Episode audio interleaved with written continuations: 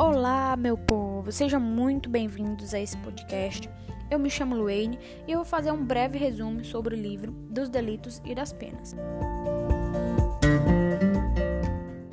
Bom, o livro foi escrito por César Beccaria, um humanitarista do âmbito criminal que discute sobre a teoria da ciência criminal.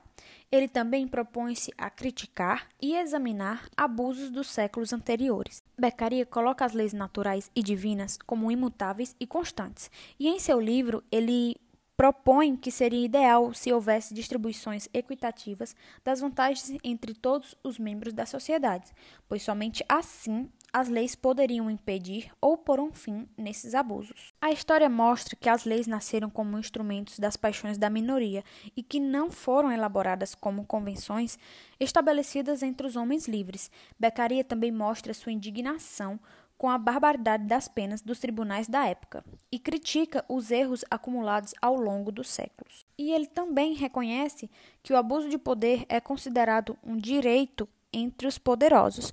Só que no seu livro ele tenta mostrar que isso não é certo, que não deveria acontecer. Beccaria põe propostas de indicações dos princípios gerais dos delitos e também aponta uma série de questões que dizem sobre a finalidade da lei e como a sua eficácia influencia os costumes sobre ela. Em um de seus capítulos, ele fala sobre a obscuridade das leis e diz que elas são maus, pois elas precisam ser interpretadas. E para se ter o domínio das leis, deve-se traduzi-las em códigos legais até que elas fiquem conhecidas pelo povo.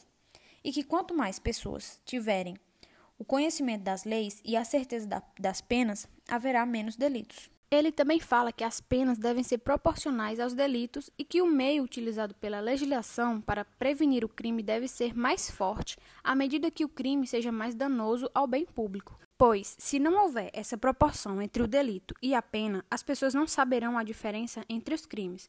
Por isso, é necessário que sejam estabelecidas divisões na distribuição das penas proporcionadas ao crime.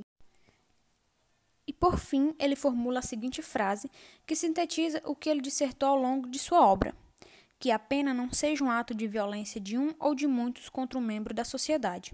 Ela deve ser pública, imediata e necessária a menor possível para o caso, proporcional ao crime e determinada pelas leis.